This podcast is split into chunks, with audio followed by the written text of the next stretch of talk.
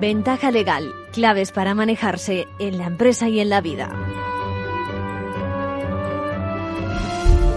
Bienvenidos, bienvenidos a Ventaja Legal, donde esta mañana vamos a dedicar la segunda parte del programa a una nueva regulación de lo que en la calle se conoce como los riders o los mensajeros, el reparto. Bueno, la verdad es que se ha, adecuado a lo que la jurisprudencia venía dictando y ha introducido otro, otro concepto que vamos a ver cada vez más en la empresa, los algoritmos. Bueno, eh, decidiendo sobre todo, dicen algunos, dando cuerpo a instrucciones únicamente según otros.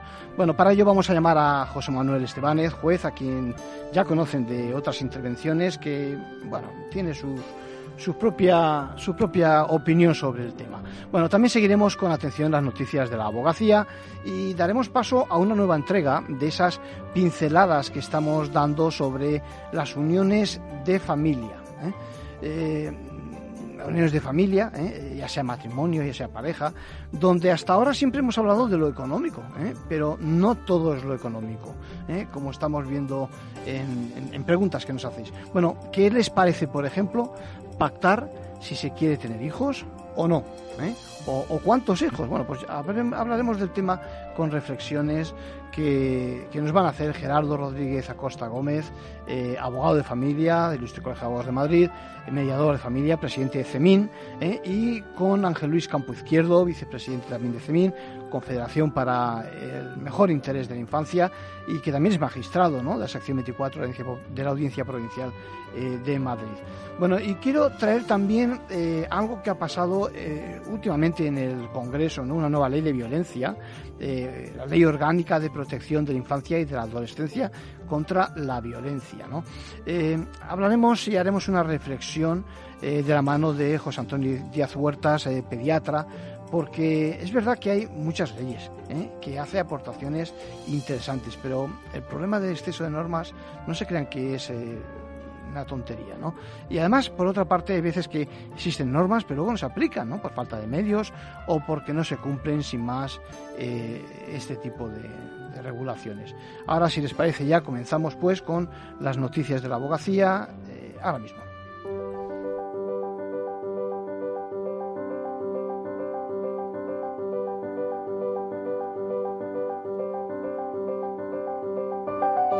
Ahora en Ventaja Legal, la actualidad semanal de la abogacía.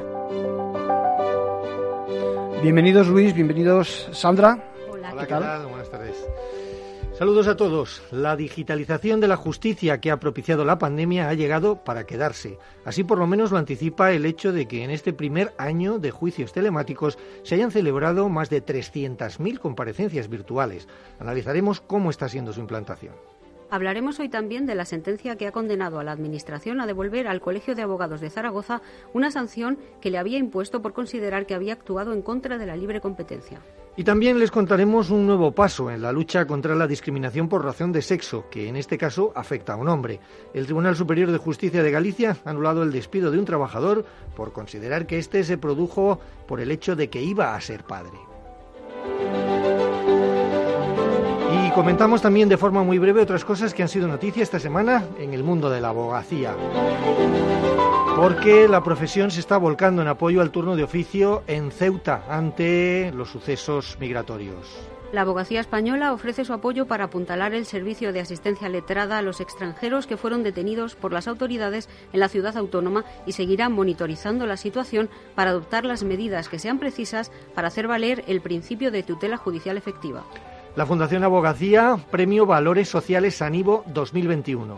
Con motivo de la celebración de San Ivo, el Colegio de Abogados de Zaragoza ha concedido este galardón en reconocimiento a la labor desarrollada en defensa de los derechos humanos, la cooperación al desarrollo y el ejercicio de la abogacía. José Carlos Arias López, elegido decano del Colegio de Abogados de Córdoba. En estas elecciones, que contaron con una elevada participación, se renovó toda la Junta de Gobierno. Por primera vez se pudo votar de forma telemática, opción que fue elegida mayoritariamente. El anterior decano, José Luis Garrido, no optaba a la reelección tras 10 años en el cargo. La reforma de la Ley General Tributaria a análisis hoy en la conferencia de los lunes. La ponencia correrá a cargo del abogado Abelardo Delgado Pacheco. Será a partir de las cuatro y media de la tarde y puede seguirse en formacionabogacía.es. El impulso dado por la pandemia a la digitalización de la justicia parece imparable. Desde, hace un año, desde que hace un año se celebró el primer juicio telemático, se han habilitado hasta ahora 6.560 salas de videoconferencia móvil y se han producido ya más de 300.000 comparecencias virtuales, aunque su implantación está siendo bastante desigual. Las cifras de este primer año las facilitó el pasado jueves el ministro de Justicia, Juan Carlos Campo, en una comparecencia ante la Comisión de Justicia del Congreso de los Diputados, donde llevó a cabo una evaluación de cómo está avanzando el proyecto Justicia 2030, eh, con el que se busca precisamente modernizar la administración de la justicia en España. Hemos dotado a esta nueva realidad de un soporte normativo, seguridad y tecnología, de tal modo que hasta el momento se han realizado más de 300.000 comparecencias virtuales, un ahorro de tiempo y de recursos extraordinario que produce agilización de los procedimientos. El primer juicio que se realizó telemáticamente tuvo lugar el 11 de mayo de 2020, poco después de la aprobación del Real Decreto Ley 16-2020 de 28 de abril de medidas procesales y organizativas para agilizar la Administración de Justicia, entre ellas permitir la celebración de juicios telemáticos. Otro Real Decreto en septiembre profundizó en el mismo sentido, estableciendo la preferencia hasta el 20 de junio de 2021 por las vistas online siempre que se cuente con medios para ello. Los medios tecnológicos y la preparación para hacer uso de ellos son precisamente el principal problema para una mayor generalización de la justicia digital, cuya implantación varía mucho de un juzgado a otro, como relatan numerosos abogados. A Ignacio Palomar Ruiz, director de Servilegal Abogados, le suspendieron una declaración la semana pasada porque no se pudo conectar con el juzgado no solo juzgados, sino administraciones eh, tienen un, retraso muy grande en lo que a eh, medios telemáticos se refieren. Y el problema además hemos detectado que viene por intentar tener sistemas propios de, videoconferencias o telemáticos propios de los eh, juzgados otros abogados nos cuentan que un obstáculo mayor que el tecnológico es el psicológico y la inercia a seguir haciendo las cosas como siempre. También es cierto que hay determinados juicios, como los penales, en los que parece más complicado prescindir de la presencialidad. Pero en cualquier caso, parece que la digitalización de la justicia ha llegado para quedarse incluso cuando pase la pandemia. El Tribunal Superior de Justicia de Aragón ha estimado el recurso presentado por el Colegio de Abogados de Zaragoza y ha ordenado la devolución de una sanción por valor de 21.236,46 euros que le había impuesto el Tribunal de Defensa de la Competencia de esta comunidad autónoma por estimar que había vulnerado la libre competencia. Para adaptarse al nuevo marco legal, el Colegio de Abogados de Zaragoza aprobó en el año 2011 un documento de criterios con el fin de facilitar unas pautas sobre las que elaborar los informes de honorarios que les solicitan los juzgados zaragozanos. Los órganos reguladores de la competencia del Gobierno de Aragón iniciaron entonces un expediente contra el colegio por una supuesta infracción de la Ley de Defensa de la Competencia. Entendían que el colegio había elaborado y difundido unas normas de honorarios que suponían una recomendación colectiva de precios y, por tanto, impedían o limitaban la libre competencia en el ejercicio de los servicios profesionales de los abogados. Sin embargo, en su sentencia del 17 de mayo de 2021, la Sala de lo Contencioso Administrativo, sección primera del TSJ de Aragón, ha entendido que la fijación de criterios orientativos tiene su amparo en lo dispuesto en la Ley 25-2009, según la cual los colegios podrán elaborar criterios orientativos a los exclusivos efectos de la tasación de costas y de la jura de cuentas de los abogados. La sentencia, que no es firme ya que cabe recurso de casación, afirma que la fijación de unos criterios orientativos a los indicados efectos no supone una actuación contraria a la libre competencia. Antonio Morán, decano de Zaragoza. lo que viene a decir la sentencia del tribunal es que esta posibilidad de tener unos criterios por parte de los colegios de abogados es una práctica que no vulnera la libre competencia, puesto que solo se utilizan con el amparo legal de la posibilidad de utilizarlo a la hora de determinar ante los tribunales como informe del colegio sobre la corrección o incorrección de las minutas de abogados cuando hay una condena en costa. Hablamos ahora del caso de un hombre al que su empresa despidió tras comunicar su inminente paternidad. Ahora el Tribunal Superior de Justicia de Galicia ha anulado este despido y ha condenado a la empresa de transportes eh, ubicada en la provincia de Orense a su inmediata readmisión. El empleado comunicó a la empresa el estado de gestación de su mujer el 13 de abril de 2020. El 22 de abril les informó del parto. La compañía lo despidió ese mismo día mediante un burofax que recibió dos días después. Para su abogado, Carlos Rodríguez Feijó, esto es un indicio sólido de que pudo existir una conexión entre el parto y la decisión empresarial. Pero si la empresa no intenta demostrar absolutamente nada ni da ninguna explicación, y al coincide que le das el despido justo el mismo día del parto, te hace presumir que la causa del despido no es otra más que el hecho de que va a tener un hijo y da igual que lo tenga él que que lo tenga ella. El abogado también valora la sentencia de manera muy positiva, ya que se ha repuesto el derecho a la igualdad y a no sufrir discriminación por razón de sexo.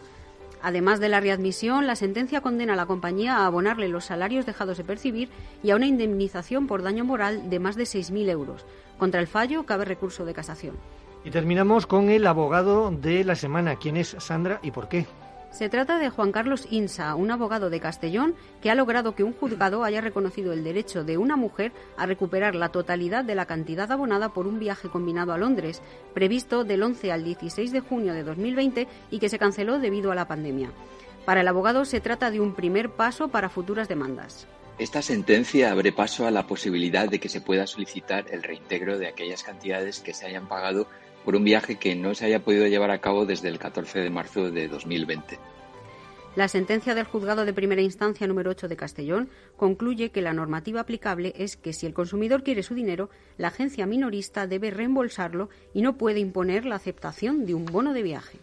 Enhorabuena a Juan Carlos Insa y también a la consumidora por lo que puede significar esta sentencia para tanta gente que tuvo que cancelar viajes y que siguen a día de hoy sin recuperar el dinero. Algunos tienen bonos, otros no tienen nada. Con esto terminamos. Hasta la semana que viene, Arcadio. Gracias, Luis. Gracias, Sandra.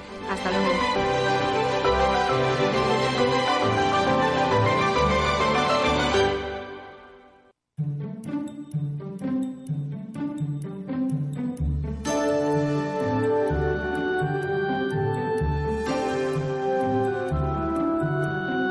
Bueno, recuerden, vamos a repasar un poquito lo que supone en temas de familia, el, bueno, la, orientación acerca de si se quieren o tener hijos eh, una vez que se va a constituir esa, esa pareja. Lo hacemos de la mano de Ángel Luis Campo Izquierdo y de eh, el, letrado, también Gerardo Rodríguez Acosta Gómez. Bueno, hoy en general estamos hablando de la información que debería recibir cualquier pareja antes de, digamos, eh, formalizar o no esa, esa unión ¿eh? con el formato que fuera. ¿eh? Y parece que no estamos hablando de algo que cuando llega es lo más importante, que son los hijos. Antes en algún momento lo apuntabais, decíais, pues a lo mejor hay que plantearse, y tal y como estamos diciendo, formalizar, formalizarlo o de alguna forma, no sé, por lo menos llegar a ese acuerdo acerca de quién se hace cargo de los hijos, y ahí haría yo diferentes matices. Los hijos de antes, de durante, ¿eh? de después, los hijos de unos, de antes, de durante, de después. Esto me imagino que es un, un galimatías muy, pero que muy complejo, ¿no? Gerardo. Sí, bueno, eh, eh, te encuentras, sobre todo en los últimos tiempos, o yo me encuentro en el despacho en los últimos tiempos, incluso parejas que como no hablan demasiado sobre eso que estás comentando, pues resulta que hay uno o una mm.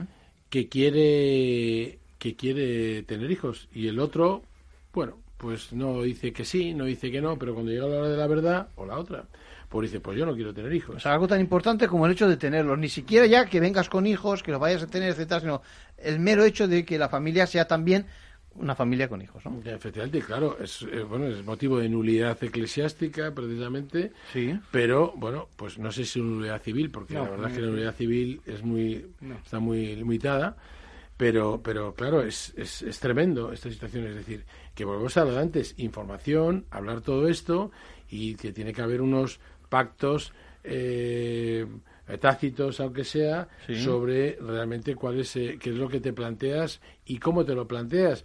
Y, eh, pues como hemos hablado mm, fuera de antena, pues la necesidad de que eh, si vas a tener unos hijos, esos hijos, ¿cómo van a ser atendidos? Lo lógico y natural es que sean atendidos por los padres. Eh, y atendidos significa que. Es decir, traduce atendidos que una cosa es económicamente, otra cosa es el, trato en el día a día, otra vez. Significa que, que fuera del horario eh, escolar, fuera del horario escolar, pues estén con un progenitor y no con terceras personas como ha pasado en esta última generación o bien con los abuelos o con personas contratadas. Entonces, pues seguramente a uno de los dos tendrá que hacer una renuncia eh, respecto de su carrera profesional o, decidir no tener hijos, que es otra opción. ¿no? Lo que pasa es que vuelvo otra vez a lo que estamos diciendo.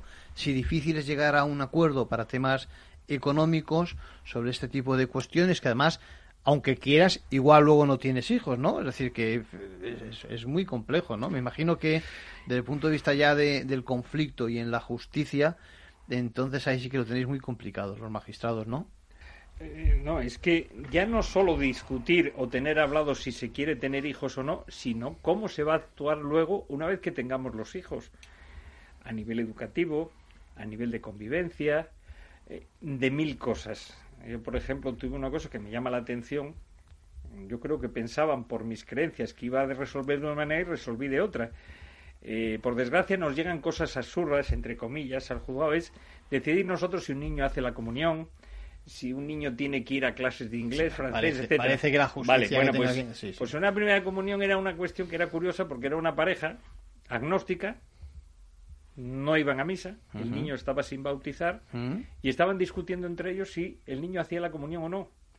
y al final preguntando era cuestión de que una de las abuelas quería que el niño hiciese la comunión. Mm. Entonces, eso, si viene hablado de antes, está claro decir, pues el niño no lo hace porque nosotros tenemos esta opción que hemos elegido. Luego el niño, si es mayor, decidirá lo que quiera. Entonces, son de esas cuestiones que hay que resolver. Luego planteabas tú de los hijos de otros matrimonios. Hay que tener en cuenta que eso cada día es más habitual. Parejas en los que cada uno de los progenitores traen hijos de parejas anteriores. Entonces, ¿Qué rol vas a tener tú que no eres progenitor de esos hijos? Tienes que tener muy claro que no eres la madre o el padre. Pero vas a hacer funciones de madre o padre en casa. Y entonces, si no tienes claro eso, vas a generar conflictos entre tu, tu cónyuge y el otro progenitor que está fuera de casa. Y luego, depende del régimen económico que elijas, si el hijo que no es tuyo vive en casa, el mantenerlo es obligación tuya con las sociedades gananciales, y eso no se sabe. Entonces, es importante, repítelo. es decir, aunque el hijo no sea tuyo, como vive en casa. Si estás en régimen de gananciales, es una carga ganancial. Tienes que sacar de. Es una carga, tal como dices, de esa sociedad, el mantener a ese hijo. Y no puedes pedir derecho de repetición. En mm. cambio, si ese hijo vive con el otro progenitor y el que está casado con este segundo cónyuge paga alimentos y se paga con dinero gananciales, sí se puede recuperar mm. ese pago, porque no es una carga. Son cosas que tenemos en la ley que es así. Curiosidades. la, verdad, es que a veces también uno piensa que la justicia tiene que entrar en temas, como decías antes, de, mm. confesión o de pensamiento religioso o de ritos, etcétera, que, no tendría por qué entrar, ¿no? Es decir, que mm. me imagino que lo que hacéis es preguntar, averiguar qué ha pasado hasta esos momentos, ¿no? Para llegar a la conclusión de que la familia, aunque estén discutiendo, como decía, sobre un tema, mm. el que fuera, en este caso hacer la comunión, la familia es del tipo, digámoslo así, no hacer la comunión, ¿no? Me imagino que sospecho que esa es la decisión que tuviste que tomar, ¿no? Y decidí en el sentido por lógica. Sí, claro, claro. Si no soy religioso, es que no vaya. O al revés. Claro. Como me decían en los colegios, cuando vas a un colegio religioso y te dicen, no, el padre está discutiendo con el colegio que no vaya a clase religión. Pues ¿para qué lo has llevado allí?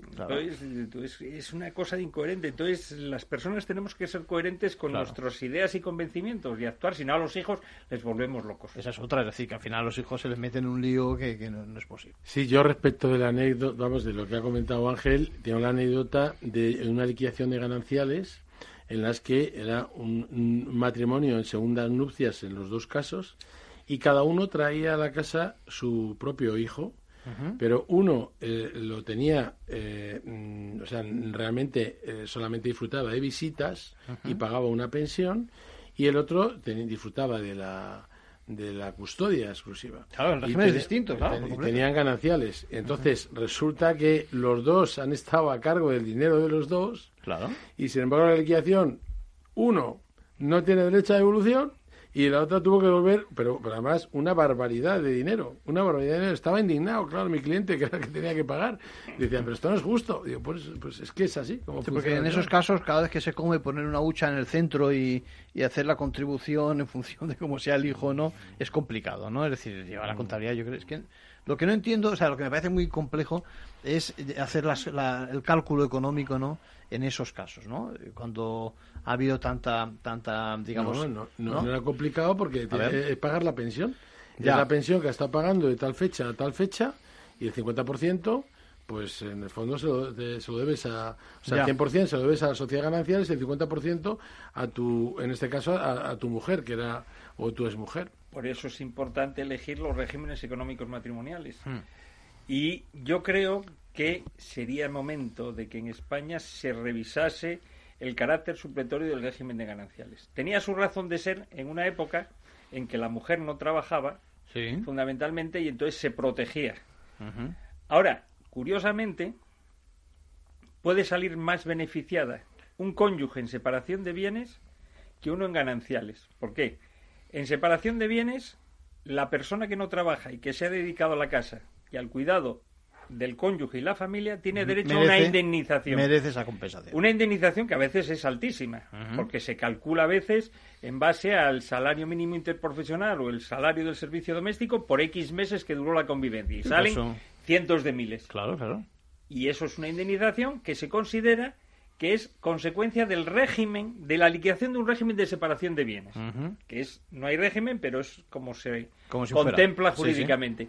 Y en cambio, vas a una liquidación de gananciales y si al final no hay patrimonio que liquidar, esa señora o ese señor que se ha dedicado fundamentalmente hoy en día, por desgracia, es la mujer, la que tiene esa condición, no se ve beneficiada de nada porque no hay nada que liquidar. El patrimonio ganancial es cero. Bueno, vamos a dedicarle una sesión específica a los regímenes. Yo creo que merece un trato especial. Si os parece, en otra convocatoria empezamos por ahí, por cuál debe ser el régimen económico matrimonial, porque siempre nos dicen que la segunda mayor compra o operación económica en nuestra vida es el coche, y que hay que cuidar mucho el coche y pensar mucho cuál es el coche que elegimos. Que la primera es la casa, y no dudamos que la casa en efecto es importante, pero yo creo que hay una empresa todavía más grande, como estamos comentando, es precisamente la familia que constituimos, que puede generar incluso mucho más eh, que el coche y la casa. Lo dejamos así por ahí.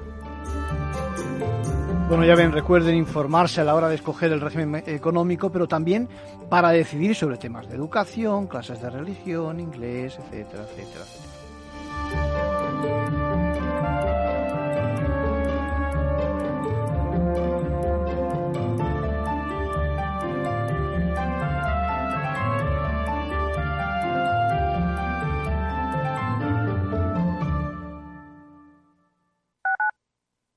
Radio en Madrid 105.7, Capital Radio. Memorízalo en tu coche. Cuando todo se para, Metro sigue ahí. Es el corazón vivo de una ciudad que se niega a dejar de latir. Pase lo que pase, caiga lo que caiga. Cuando nada es normal, Metro te conecta con la normalidad y te acompaña para que no te dejes nada por vivir. Ahora y siempre, la vida se mueve en Metro. Metro de Madrid, Comunidad de Madrid. Disfruta de la mejor cocina gallega en Montes de Galicia. Todo un clásico moderno en el barrio de Salamanca. Disfruta de la variada dieta atlántica, de las mejores carnes y pescados tratados con respeto y transparencia y regados con una de las mejores bodegas de la zona. En grupo, en familia o en pareja, Montes de Galicia te ofrece el espacio perfecto en cada ocasión. Conecta Ingeniería es el programa que acerca la ingeniería a la sociedad. Todos los miércoles de 10 a 11 de la mañana en Capital Radio con Alberto Pérez. Conéctate. Esto te estás perdiendo si no escuchas a Luis Vicente Muñoz en Capital, La Bolsa y la Vida. Xavier Ferraz, profesor de ESADE. La COVID eh, ha sido una especie de máquina del tiempo, ¿no? Nos ha situado no en 2021, sino en 2031 a nivel de, digitalización. Lo que tenía que haber pasado pues en 10 años eh, ha pasado en 10 meses. No te confundas. Capital, la bolsa y la vida con Luis Vicente Muñoz, el original.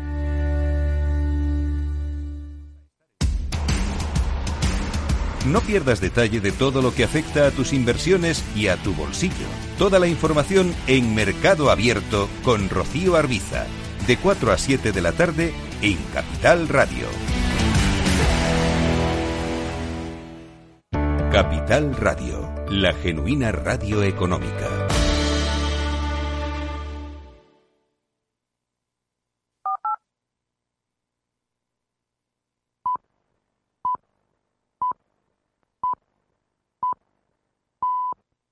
Ventaja legal con Arcadio García Montoro. La entrevista, escuchar, es compartir conocimiento.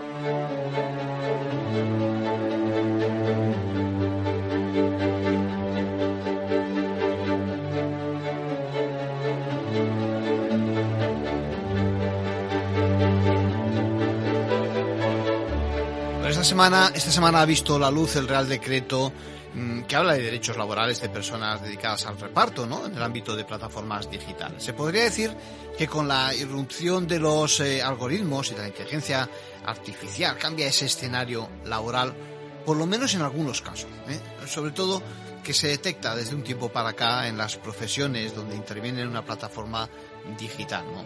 Pero seguramente está pasando en muchos otros mm, ámbitos, ¿no? No solo en estos, como es el reparto a domicilio, los conocidos riders, ¿eh? seguramente ya está implantado en otras empresas. Lo que se pregunta el legislador en este caso es si, si está protegido ese empleado y, si sufre discriminaciones, incluso, incluso antes que todo eso, si estamos hablando de una relación laboral o, o de otro tipo, que podríamos decir otorga menos derechos a los trabajadores. Bueno, para, para comentar esa novedad he querido contar con un jurista, juez, colaborador de este programa, José Manuel Estebanez, que siempre está al día. Esto del derecho ya saben que exige estudio y, y él desde luego lo trabaja. ¿Cómo estamos, José Manuel? Pues muy bien, ¿qué tal Arcadio? Encantado de estar otro día más con vosotros. ¿Todo Bueno, por ahí? Lo principal, lo principal, José Manuel, es eh, eh, con esta reforma es que se presume, ¿no? Que, que estamos hablando de trabajadores y no de otro tipo de formato. ¿Es así? Sí, sí. Bueno, esta reforma en realidad son dos artículos, dos, es muy breve, tiene, Sí. tiene una exposición de motivos mucho más larga que, que el texto legal propiamente dicho. Y tiene dos partes. La que tú acabas de describir es la, pues sí, efectivamente, es la de eh, extiende una presunción de relación laboral a todas las personas que trabajan en tareas de reparto eh, vinculadas a grandes plataformas, pero eh, digamos que esa es la parte digamos que, que viene más marcada por la actualidad inmediata. Los famosos riders que si son falsos autónomos que si son trabajadores por cuenta ajena por cuenta propia. Eso en sí mismo no no es mucha no tiene una gran nove- no es una gran novedad porque ya antes de esta reforma ya existían multitud de sentencias, además en toda España, no, sol- no de un juzgado de lo social aislado, sino de tribunales superiores, yo creo que casi unánime, en el que se había reconocido el carácter de relación laboral a trabajadores que venían trabajando para estas plataformas, se les contrataba y se les pagaba como autónomos, pero en realidad eran trabajadores por cuenta ajena. Ese fraude de la contratación y esa figura pues, no, es, no, es, no es nueva en nuestro derecho. Son todos los días y, desde, y no precisamente desde ayer en los juzgados de lo social se están presentando demandas precisamente reclamando que se reconozca una relación laboral porque se ha mantenido a lo largo de muchos años una relación encubierta, como si fuese un autónomo pero no un autónomo, y más o menos esa parte está bien que se regule, por supuesto, da más seguridad jurídica, pero no es una novedad propiamente dicha. La otra parte de- del pastel, la Sí. que habla del algoritmo, sí que me parece todavía verdaderamente novedosa, porque por vez primera se viene a hacer una regulación. Es verdad que en este es inicial y es tangencial, porque lo único que se ha reconocido es el derecho de los comités de empresa a ser informados por la empresa de las características que tenga el algoritmo. Y eso ya es importante en el sentido de que ya se está reconociendo el algoritmo como un elemento que afecta a la organización de la empresa. Cada vez va a tener mayor importancia en el trabajo de las empresas y por lo menos se da un primer paso en cuanto a lo que se tenga, por lo menos los representantes de los trabajadores, un cierto conocimiento del funcionamiento del mismo. Porque sin conocimiento sobre cómo funciona el algoritmo, difícilmente van a poder proteger los intereses de sus trabajadores, porque no, so- no van a saber cómo funciona. José Manuel. De hecho, sí. dime, dime. José Manuel, eh, eh, vamos a aclarar un poquito lo del algoritmo, porque seguramente mucho- muchos oyentes dirán, ¿y qué demonios es esto? Yo creo que al final el algoritmo, así dicho de una forma llana, son las fórmulas ¿no? que se crean para que si se dan determinadas condiciones, el propio sistema decida de una u otra forma, ¿no? Eh, eh, es, es algo así, ¿no? Es una especie de automatismo, Sí. ¿no?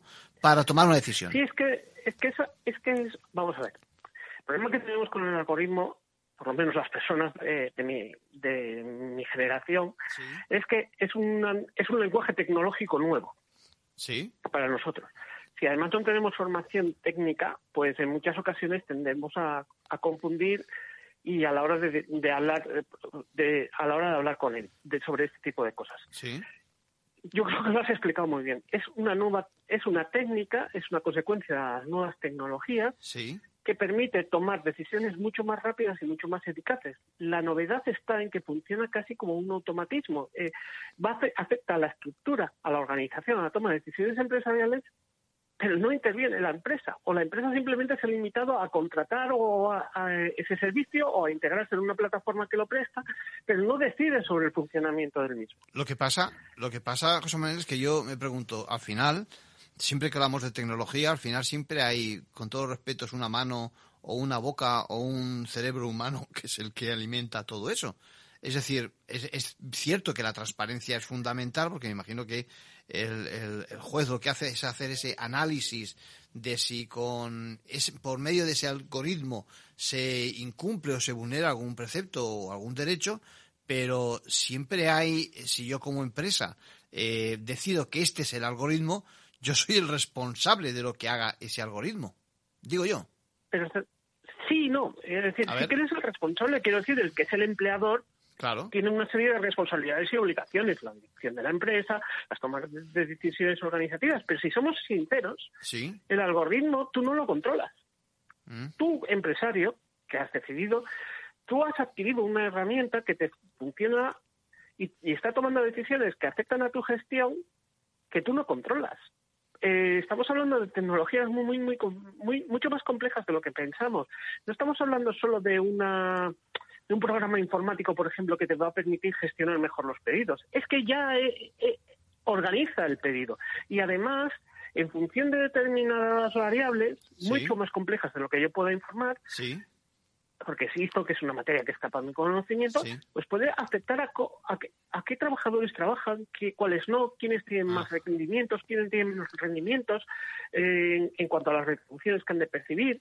Eso, claro, si fuesen decisiones tomadas por un empresario Sí. aisladamente, Sí. podría en algunos casos interpretarse que son decisiones arbitrarias o discrecionales, Claro. tomadas pues por, por criterios que a veces pueden ser el, el rendimiento de la empresa, el mejor rendimiento Sí. de algunos trabajadores que otros, y en esos casos no podríamos hablar de discriminación. Y eh, en otros casos sí que pues, todos conocemos que en la práctica empresarial pues han dado en ocasiones pues actua- actuaciones feas. Claro. Eso claro. lo sí, sabemos. sí, Bien. Pero bueno, pero sabemos que hay, eh, eh, está bien, sabemos que existe ese factor humano, que es, es abarcable, es comprensible. Sí. Pero es que ahora irrumpe, irrumpe una tecnología con unas consecuencias que no sabemos. Yo insisto mucho que esto efectivamente afecta al trabajador. Claro. En el sentido de lo que te digo, tú imagínate que a través el algoritmo funciona con muchísimas variables, se alimenta de muchísimos datos, no de un solo no, no de uno solo. Sí. Ni siquiera es porque vaya a tomar más rápida la decisión, es que la forma en la que toma la decisión ya, toma- ya ha captado, administrado y valorado muchísima información. Ujú. Puede decir, hipotéticamente, y estoy simplificando muchísimo, lo cual pido a los oyentes que me disculpen. Pero imaginemos en un típico algoritmo en una empresa de distribución, en estos casos estamos hablando de distribución pues de, de, de- de- de pedidos de hostelería. Sí. Pero imagínense, por ejemplo, en que lo aplicásemos a otros criterios, al, a la, yo qué sé, pues a la paquetería, a la mensajería. Sí. Entonces, en una empresa normal llega un paquete, ese paquete se recibe, se pasa una cadena de logística y acaba en, en otro- un transportista que lo lleva a otro lado y, y a veces en- existe una situación de cadena. Pero hasta ese momento eso es más o menos manejable. Sí. ¿Qué pasa si ahora esas decisiones ya no las toma un jefe de logística, ya no solo las toma, una- no existe solo una estructura central, sino que existe una estructura dispersa con elementos mm, en el que luego la persona que ha recibido el paquete va a valorar pues según la actitud que has tenido o la puntualidad que has tenido, Sí. pero esto que en otras circunstancias pues trasladaba pues en una queja a la empresa Sí. o a una o por ejemplo eh, una publicación yo que sé en redes sociales o, Sí, sí, o sí. incluso pues una campaña ¿ves? Oye, mira he estado media hora porque me tenía que haber venido un paquete no me ha llegado y además el, el mensajero no pues no ha sido simpático Sí. Estoy ironizando y simplificando sí, mucho sí, sí. Ah, pero ahora imaginemos que a eso se une que tú, como usuario final, destinatario, tú puedes decidir directamente y ya no te comunicas con la empresa, te comunicas con el algoritmo. ¿Cómo que, y dirán, ¿cómo que voy a hablar con el algoritmo? Pues cada vez que clicamos en una aplicación estamos introduciendo información. Es. Esa información no es una información analizada aisladamente. Ese es el problema que tenemos a la hora de hablar de estos conceptos. Pensamos que solo hacemos una cosa. Eh, yo por ejemplo, cada vez que yo me conecte a Twitter o a Facebook o a Instagram, unos pensarían, pues se ha limitado únicamente a meter una contraseña y a mandar una, un mensaje y, ya está, ¿no? Acabo de repente mandarle a, a, una, a una abstracción un montón de información entre el que está, que yo estoy conectado a un dispositivo tecnológico, que estoy probablemente en una determinada ubicación, que, que tengo determinados intereses porque se filtra muchísima información y con esa información se crean una serie de perfiles. Esos perfiles les ofrece, es, el más sencillo de comprender. ¿Por qué cada vez que estamos en Internet y hemos mirado, por ejemplo, en unas páginas información sobre algo, yo qué sé, porque me quiero comprar un coche, y, de repente empiezo a recibir casi información, eh, publicidad dirigida a mí solo? Sí, eso, nos, ha, pasado a todos. Sí, ¿Verdad? pero no eso no viene... Pues fíjate, lo voy a ligar con lo que estamos hablando. Eh, uno podría pensar que Ah, bueno, es lógico, he estado en, un lugar, he estado buscando información, pues hay otro señor al otro lado que de alguna forma se ha enterado y me está reenviando la información. No hay una persona al otro lado de la cadena. Eso es simplemente un mecanismo de tipo reflejo, extremadamente complejo, que ha sabido saber, que ha sabido que yo estoy buscando esa información, que estoy interesado en ella y ha sabido luego realizar una serie de ajustes conforme a, los primeros datos que yo le he dado y otros que luego viene administrando. Sí, está interpretando. Está, interpretando directamente, ¿no? De unas inteligencias. Estamos hablando de desarrollos de inteligencia artificial muy, muy complejos. Hmm. Esto lo podemos también trasladar a otros ámbitos de la relación humana, jurídica, social y laboral. Imagínate que tu rendimiento laboral ahora va a ser medido en un determinado porcentaje hmm. en función de la percepción. Unos pensarían que objetiva y fría, otros dirían que igual parcial, de un elemento tecnológico. que e, No solo es que hayas estado determinado tiempo con el ordenador encendido, qué trabajo has hecho, sino el, cómo se mide eso. Sí, sí, sí. y sobre todo, ¿qué valoración se hace de eso? Hmm. Porque un, un jefe de personal hará una valoración. Hmm. Un jefe de departamento hace otra. Hmm. Pero aquí tenemos una herramienta que maneja muchísima más información. Lo que pasa es que solo una parte de la información, porque falta un elemento humano, si quieres decirlo, pero que ya está tomando decisiones y que hmm. afecta a tu carrera profesional, porque puede haber una valoración de rendimiento, una valoración de de, de, desarrollo de carrera profesional que incidan en estas cosas. Y esto, que está hoy muy en pañales y que puede parecernos un poco de ciencia ficción, es una realidad. Es, una realidad que, va a ir mucho más rápida y mucho más inmediata, que va a afectar a la forma en la que se distribuye el trabajo y cómo se estratifica y cómo se promociona. ya no estoy hablando del... Sí, sí, sí, José Manuel, eh, entonces la, la, la, solución que el legislador... Eh, cuando digo el legislador, el gobierno, porque la verdad es que no ha pasado la norma por... Yo he, echado de menos, lo han dicho también algunos raiders en algunas declaraciones, he echado de menos que pasara por el Parlamento, porque estamos en un momento clave, ¿no? Para y a tiempo todavía de, de, bueno, de modificar esta, esta tendencia. Pero digo, eh, de alguna manera eh, estamos hablando de modificaciones que pueden llegar a, cambiar eso, las condiciones de trabajo, como estás diciendo, eh, impedir el acceso, el acceso al empleo, ¿no? Como, como, como, una fórmula.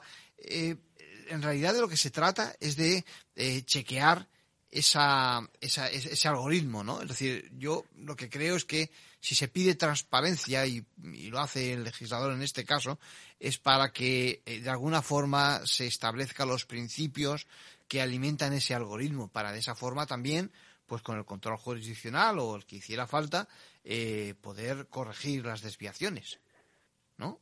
A ver, yo sí, yo creo que en, lo que es la intención que late en esta reforma sí. y en otras que vendrán, porque creo que esto no va a ser algo aislado, es lo que tú dices, pues una búsqueda de mayor información, de mayor transparencia, para luego la mejor comprensión del fenómeno y toma de mejores decisiones. Sí. Eh, desde punto de vista político, económico, empresarial, sindical. Pero no perdamos de vista eh, dos cosas. Uno, la capacidad que pueda tener yo para prever, para prever el futuro es nula. Es decir, si mañana cuentan con que yo gane la primitiva este fin de semana, les aseguro que no voy a ganar. es muy difícil. Ni, tú ni ninguno. No me, no me, atrevo a decir qué es lo que va a pasar, y mucho menos jurídicamente en los próximos años.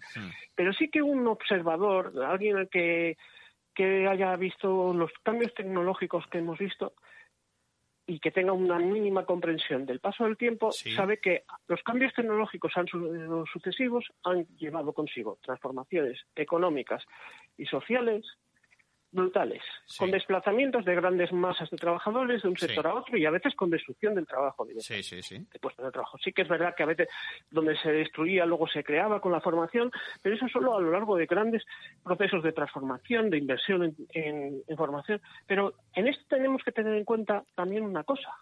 Está bien que eh, España regule esto, que se preocupe, que se creen mecanismos de estudio, que no se deje pasar, porque eh, no creo que sea una buena solución eh, ignorar algo. Abandonar el tema, sí, sí. Porque, no lo comprendemos. Pero no olvidemos que esto es una estructura tecnológica global. es decir, la, afectación que pueda tener la decisión de un pequeño Estado, de la Unión Europea, en relación a un fenómeno global es como, como este, que además están en constante evolución, porque estas tecnologías lo que te demuestran es que no están congeladas. Lo que estamos hablando en estos minutos no tiene nada que ver con cómo estaba la situación hace una hora. Sí, sí, está claro. Tal cual. Entonces, bueno, mm, también hay que ser también conscientes de dónde estamos y hmm. tampoco esperar grandes, grandes, eh, digamos que las soluciones vengan solo de una reforma legal. Está bien que la legislación contemple estos cambios, que se creen mecanismos que permitan llegar a arbitrar mecanismos de protección y de, regulación, de control, no solo de control, pensemos también en elementos de, de, mejor equiparación, de, digamos, de, que exista más, seguridad jurídica en las transacciones económicas, que no exista una posición predominante de unas empresas sobre otras, porque claro, en función de quién tenga determinados algoritmos, pues puede producirse posiciones de dominio. Eso de competencia incluso a veces podría calificarse en algunas circunstancias desleales, en el sentido de que se puede tener acceso a, ciertas fuentes de conocimiento que otros no tienen, pero claro, tampoco eso puede llevarnos a una posición de monopolio o de control de la actividad económica derivado de la utilización de esas tecnologías mm. por parte de una autoridad administrativa. No solo porque, bueno, eso digamos que sería más que cuestionable desde un punto de vista constitucional y de las normativas europeas, es un tema que tampoco creo que sea el momento, sino sobre todo porque aunque quisiera, eh, mañana no nadie por, por decreto eh, controlar cómo funcionan esas tecnologías. Está claro que... mañana no puedo darle una orden a, no sé, pues eh, a, un, es que iba a mencionar, por ejemplo, Facebook o Google, igual no tienen nada que ver, porque los nuevos gigantes tecnológicos igual son ya otros distintos. Sí, sí. Lo que está, lo que está claro es que estamos en un momento clave eh, desde el punto de vista de, evolución de la tecnología. Lo que está claro también es que irrumpe del todo en, la relación laboral. Y lo que está claro también es que, eh, pues como tú bien decías, que hay que dar algún paso adelante para por lo menos, a mí me parece sensato el, paso en el sentido de, exigir transparencia de lo que se está, déjame que lo diga así, lo que está cargando ese, eh, ese algoritmo, lo que está alimentando los principios que rigen el, el algoritmo, eh, aunque no sé realmente cómo se va a poder ejecutar eh, cambios en esos algoritmos y como tú dices tú, si es que además muchas de esas decisiones no son suponiendo que haya un humano, por, decirlo de alguna forma, detrás, eh, no son ni a nivel nacional, es decir, que, están, están más allá del control ¿no? de, un país. Yo creo que son ciertas abstracciones. Sí, sí, yo creo que son hasta abstracciones casi tecnológicas, entonces no sé, no, no sé decirte, Arcadio. Lo que sí. tengo la impresión es lo que tú dices. Está bien que se dé un primer paso, que se creen las herramientas legales, nosotros que trabajamos o nos movemos en, el sector jurídico, pues sabemos la importancia que tiene que y la diferencia que hay entre que exista una mínima regulación a que no exista nada, porque marca una pauta, un camino, luego esto sigue en esos pasos, pero luego hay otro componente que debemos de pensar también y ya es una reflexión que esté de lo jurídico, pero quiero aprovechar tu programa, es probablemente la mejor el mejor consejo que se puede dar en este momento en relación a esto, al margen de que eh, pues debemos de pensar que se tomarán en su momento las decisiones adecuadas desde el punto de vista institucional, administrativo, político, económico, financiero, es que como nosotros no nos formemos y no empecemos a saber que eso existe para empezar, que eso eh, crea cambios que nos afectan a nivel muy, muy, muy inmediato, que no es una cosa que está ahí fuera eh, flotando y que no nos afecta, es al contrario, está afectando en las decisiones, en, eh, en operaciones muy, muy inmediatas y que, y que más, y más pronto que tarde se integrarán en nuestras vidas profesionales y personales y laborales. A, niveles muchísimo mayores de lo que se pueda pensar. El impacto de estas tecnologías va a ser, eh, yo creo que va a superar a la, a la, a la revolución industrial. Eh, tal cual, porque va, ya ha cambiado y está cambiando las formas de relacionarnos personalmente, no solo en las operaciones comerciales.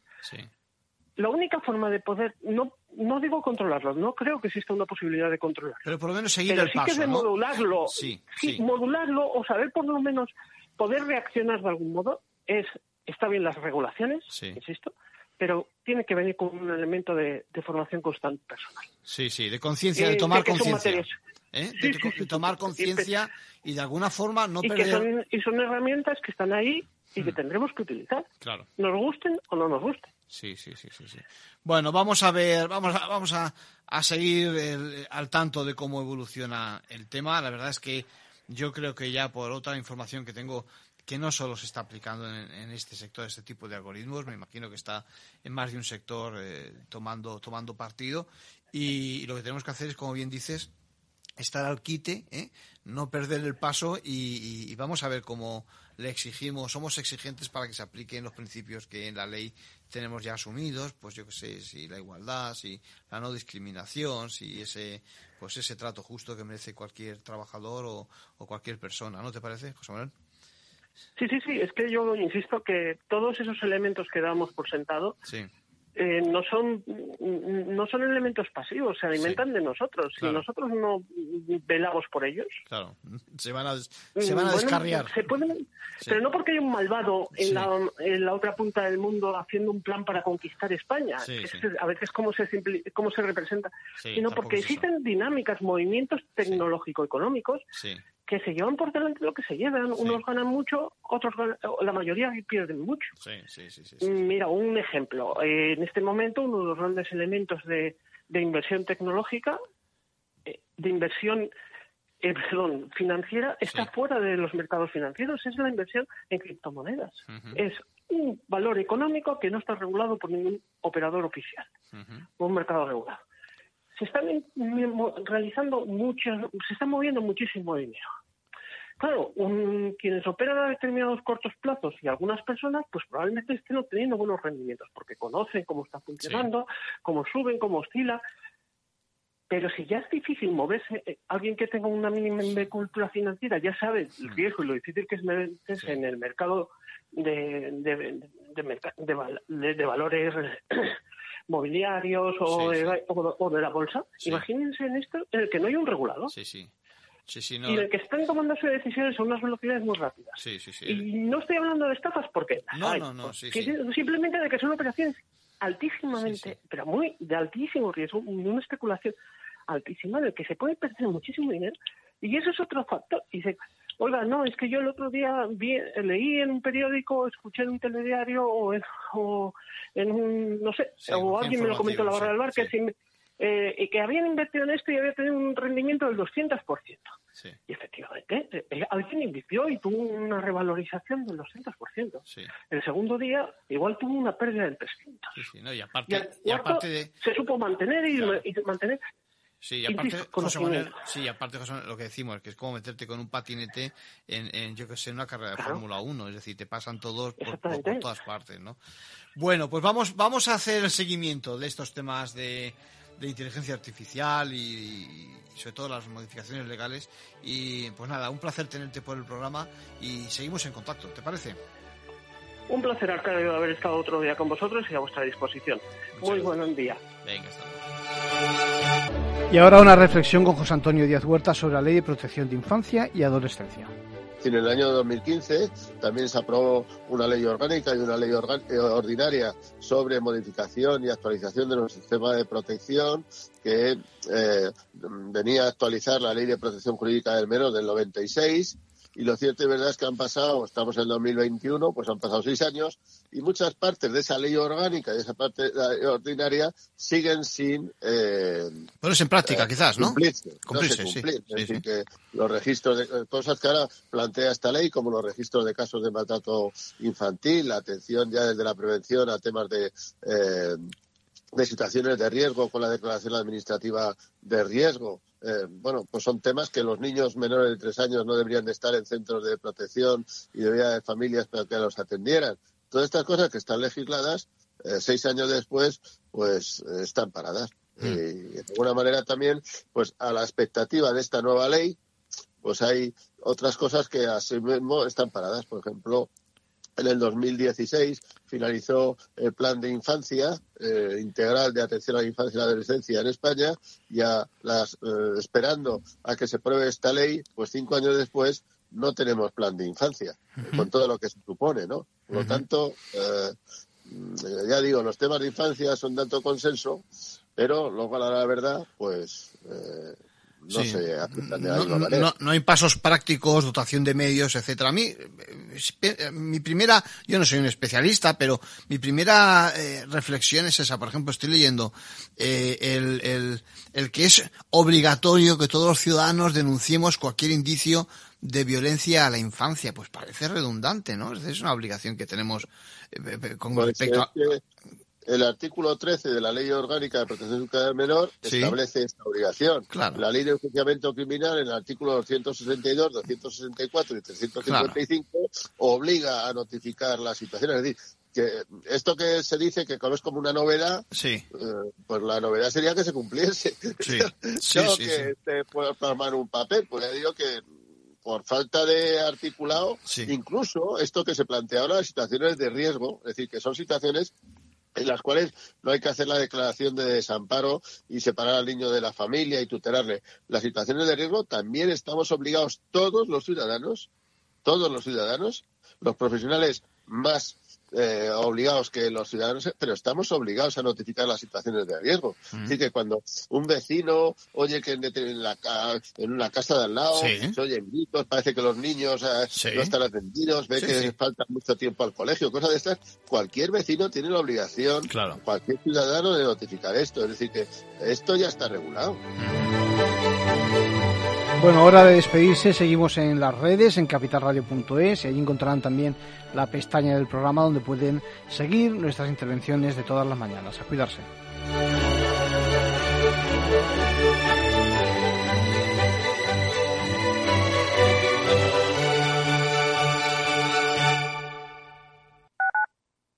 Escuchas Capital Radio, Madrid 105.7, la radio de los líderes.